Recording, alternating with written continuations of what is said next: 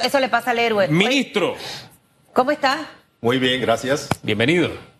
Gracias por la invitación. Gracias. Oye, usted tiene voz como de locutor, así como El hombre del 200. del 200, sí. Sí, porque él fue la víctima 200 de COVID cuando no había vacuna. Y le ha dado dos veces. Y después le pegó cuando ya había vacuna. ¿Cómo es la historia?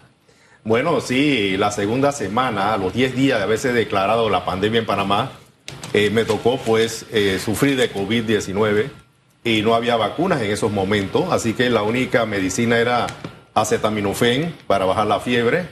Eh, me dio bastante fuerte y hace unos 30 días me dio por segunda vez, pero como ya tenía las tres vacunas, me dio suave como un resfriado. Así que es importante ponerse las tres vacunas. Usted tenía dos cosas. Usted tenía las vacunas, supongo que el cuadro completo, y además tenía los anticuerpos de la primera vez que le dio. Así es. Pero Así con todo es. y eso le dio.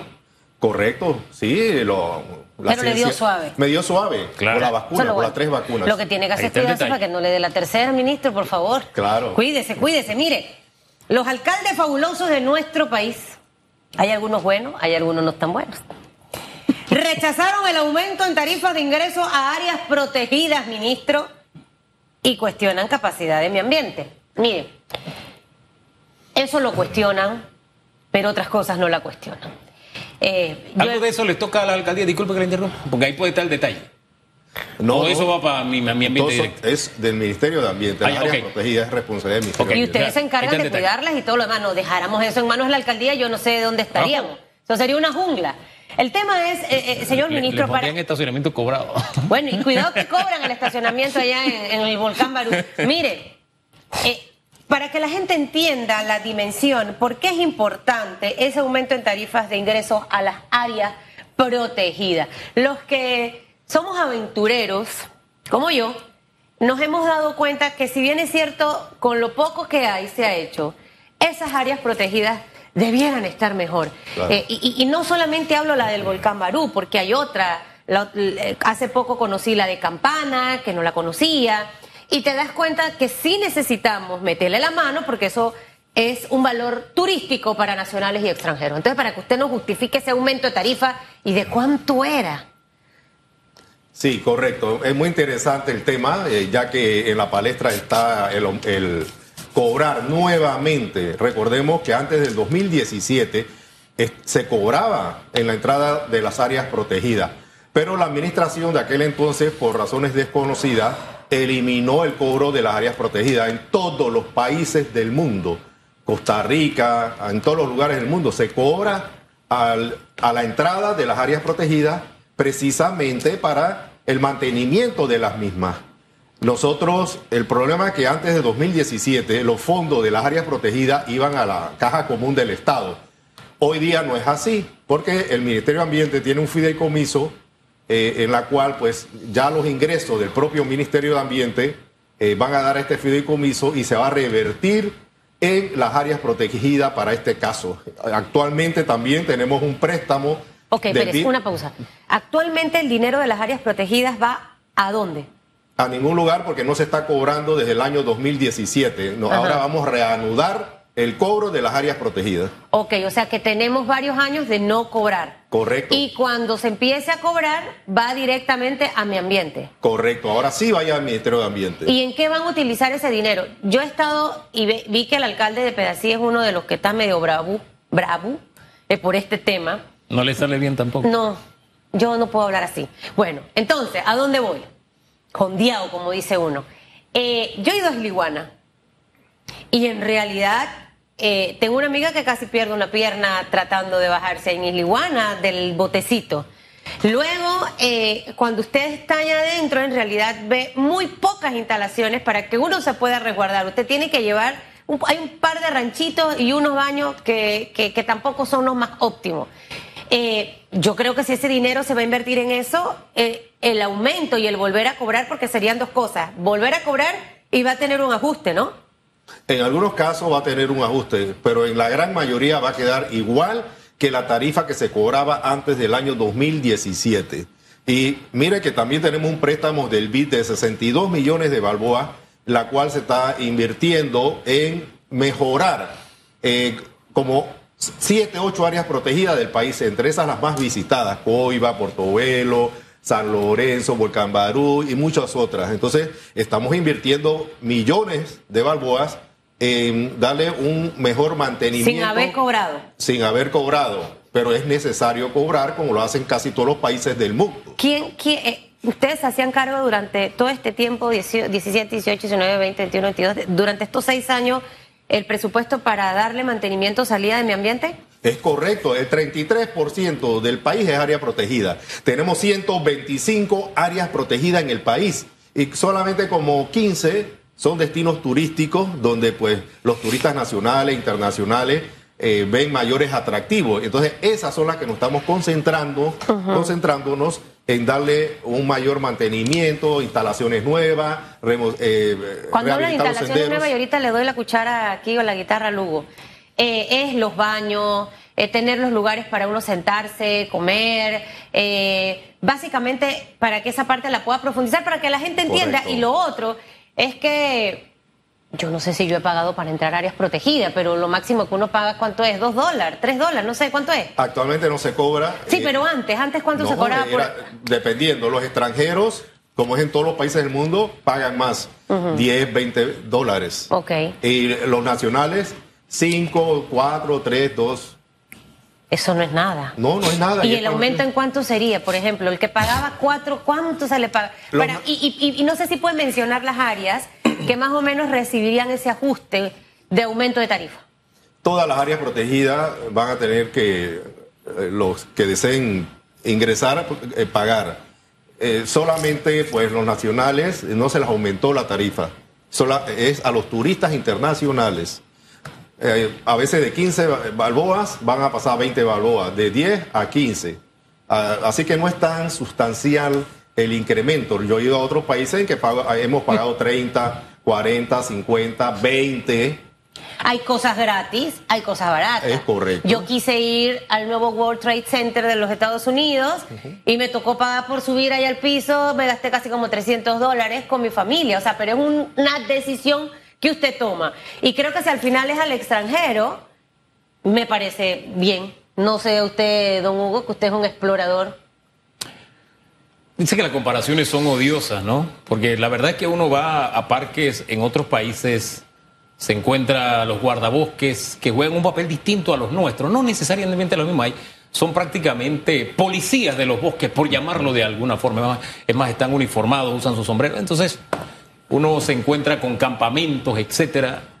Y por lo menos aquí cerquita, en Chica, uno va allí y, los lugares donde podría comer con la familia están deteriorados, qué sé yo.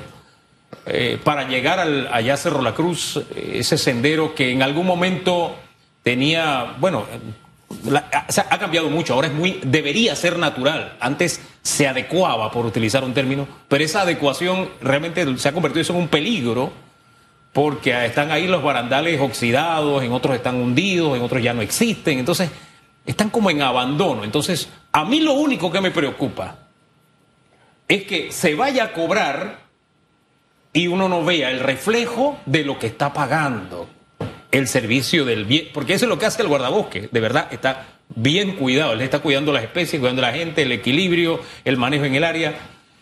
Y son zonas donde uno puede ir a pasar un día familiar.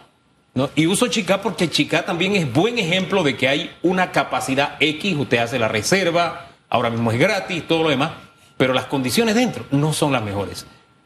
Si se ve reflejado, yo le encuentro un sentido a cobrar. Pero si va a seguir como está, estoy con los alcaldes entonces. Suena feo, pero estoy con los alcaldes entonces. No me eche nada. Señor ministro. Totalmente de acuerdo. Eh, vamos a reanudar el cobro que se hacía desde antes de 2017. Antes el dinero iba a la caja común del Estado. Ahora va a la caja del Ministerio de Ambiente, a un fideicomiso y destinado ese ingreso a restaurar, mantener y mejorar nuestras áreas protegidas. En estos momentos estamos invirtiendo 62 millones de dólares de un préstamo del Banco Interamericano de Desarrollo. Ya entendí, hay 62 millones y usted no le han no se han comunicado con la alcaldía, vamos a utilizar ese término.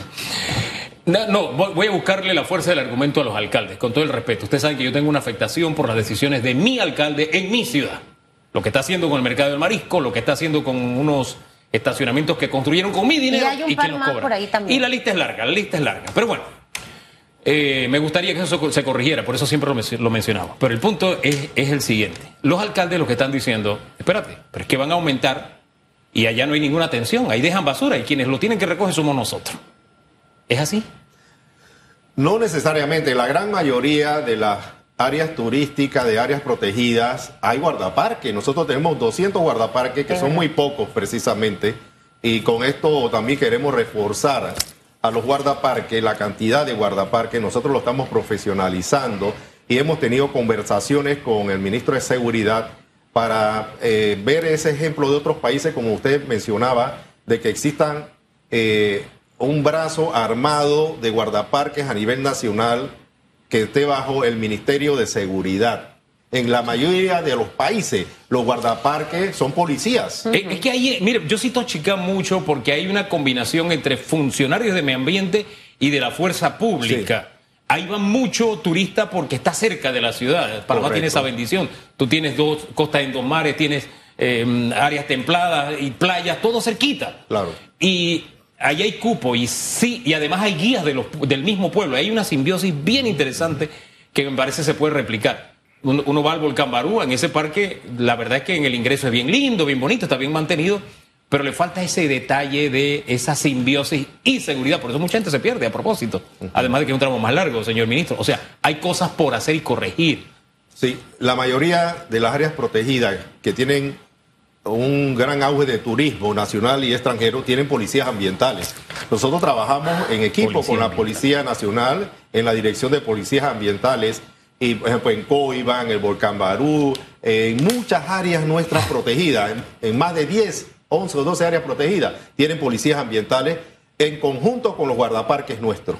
Nosotros también, pues, eh, ha sido una, eh, diríamos, compromiso del ministro de Seguridad reforzar Sí. las unidades de las policías ambientales, que en estos momentos son como 150, 200 policías ambientales que están jugando un rol muy importante, pero son muy pocos. Así que nosotros queremos también aumentar ese pie de fuerza de la policía ambiental para que ayude a los guardaparques del Ministerio de Ambiente. Yo voy a estar de su lado, señor ministro, me puede llevar allá con los alcaldes, face to face.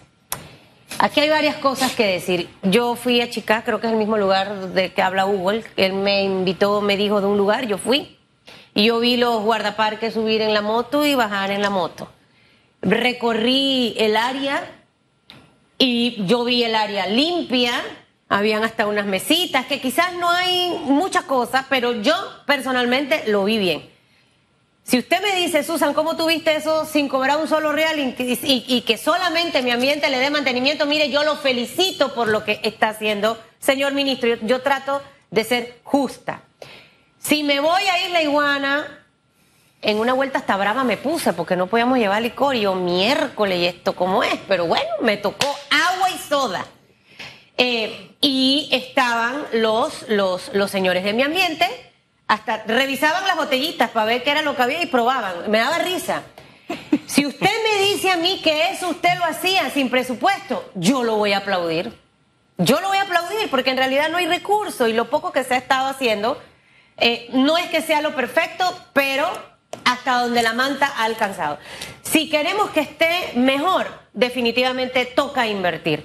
Y voy a citar aquí a una mujer que me encanta, Steve Lauder. Arriesgaría el dinero de alquiler, escuchen bien esto, porque si funciona, empezaría el negocio que siempre he soñado. La toma de riesgos es la piedra angular de los imperios.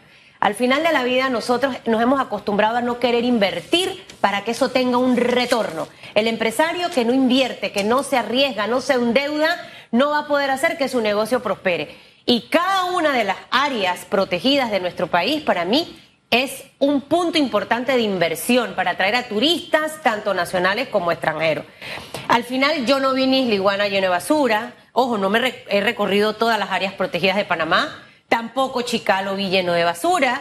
eh, y yo creo que al final hay que lograr ese punto medio. Estamos en un momento en el que queremos atraer turistas a Panamá. Entonces, lo, lo menos es oponerme. Entonces yo creo que los alcaldes aquí deben sentarse. ¿Cómo esto me va a beneficiar? ¿De qué manera también yo puedo involucrar a la gente de mi eh, distrito para que venda producto, que sean los guías turísticos. Siempre la mentalidad tiene que ser abierta, mucho más allá, luces largas, eh, ministro. Así que si usted necesita asesoría, donoren esta que está aquí, porque cuando yo he ido y he tenido la oportunidad de viajar, he visto ese turismo rural, cómo, cómo se ha involucrado la población y demás, y creo que eso es bueno.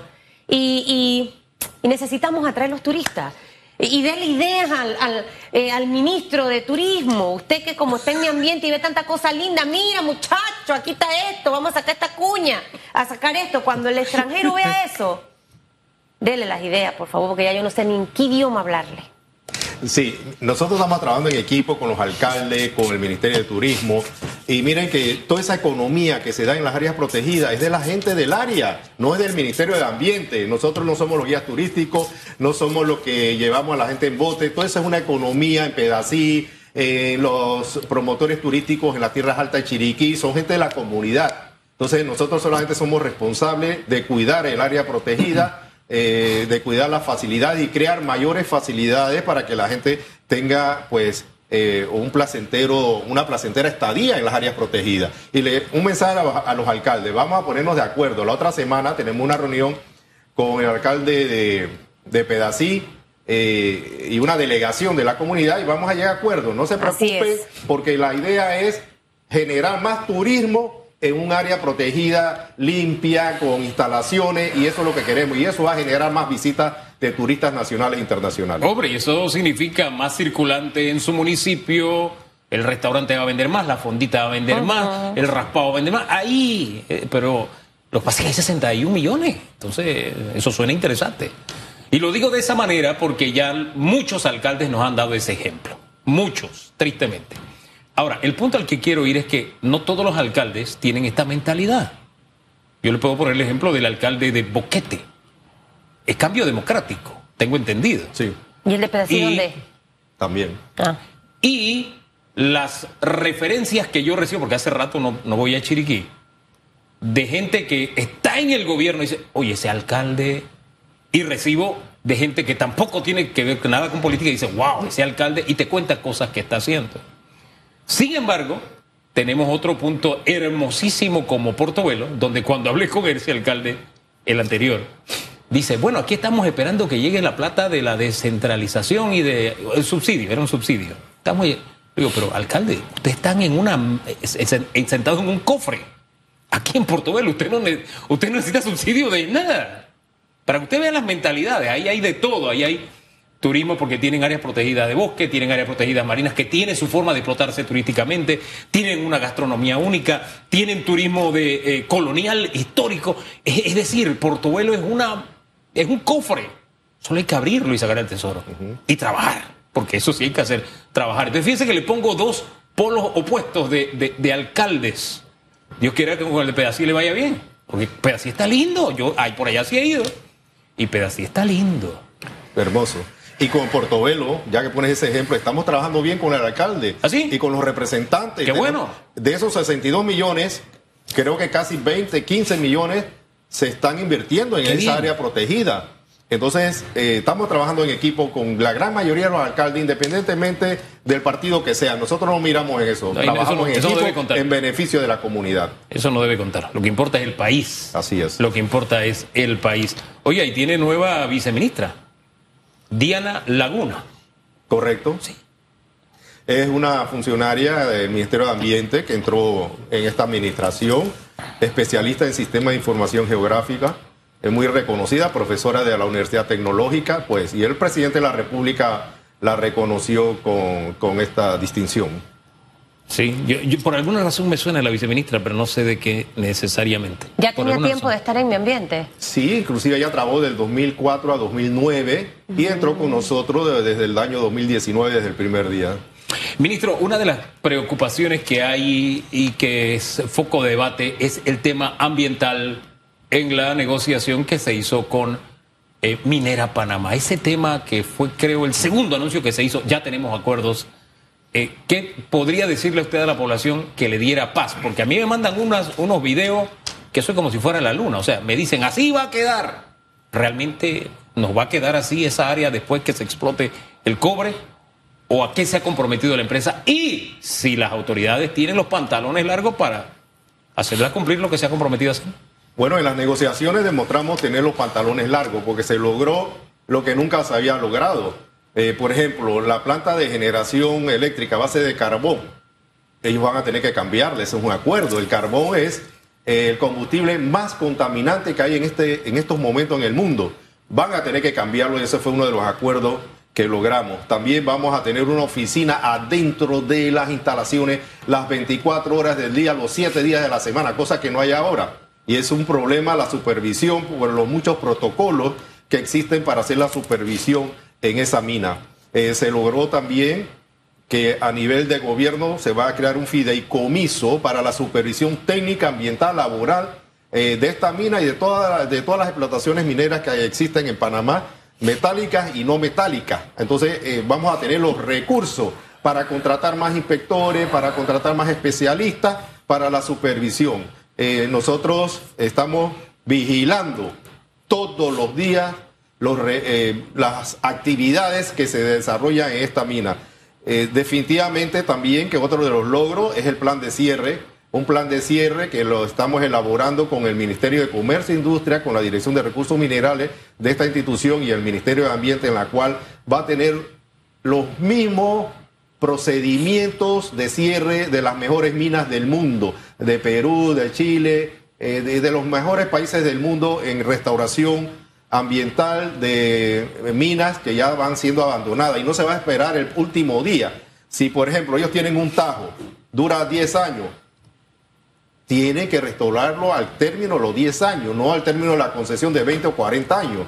Al igual, el segundo tajo es un compromiso en las nuevas negociaciones que tienen que restaurar y dejarlo en condiciones similares. Nunca va a ser igual, pero en condiciones similares como estaba naturalmente. Entonces, eh, ellos tienen una concesión de explotación ahora de más de 6.000 hectáreas Obviamente, ellos tienen todos los permisos con las adecuaciones ambientales para explotar la mina en esas seis mil y tantos hectáreas. Hombre, que no nos pase, nosotros tenemos experiencias, son momentos históricos distintos allá en Cañazas, la mina Santa Rosa, cuando esa gente se fue, uno sentía que se le partía el alma de ver el paisaje que dejaron ahí. Si tomamos las previsiones y nos aseguramos de que cumplan, por ahí vamos bien. Gracias, ministro, por haber estado acá. Gracias, ministro, que le vaya muy bien. Por ahí tengo que ir a conversar con usted para que me termine de dar ese, ese, ¿qué? Informa, esa conversa, no sé, esa actualización del tema de las áreas protegidas, de lo que le está preguntando. Que le vaya bien. Gracias, mucho ah, eh, después de la reunión, ¿cuánto tiempo se decide si se aprueba esto de, que vuelvan a cobrar y el ajuste? No, ya eso está aprobado. Lo que vamos a llegar a acuerdo con ah, los alcaldes específicos si, tenemos que eh, en algunos lugares retardar unos meses, lo podemos hacer. Pero ya eso está decidido. Que le vaya bien con el de pedacito.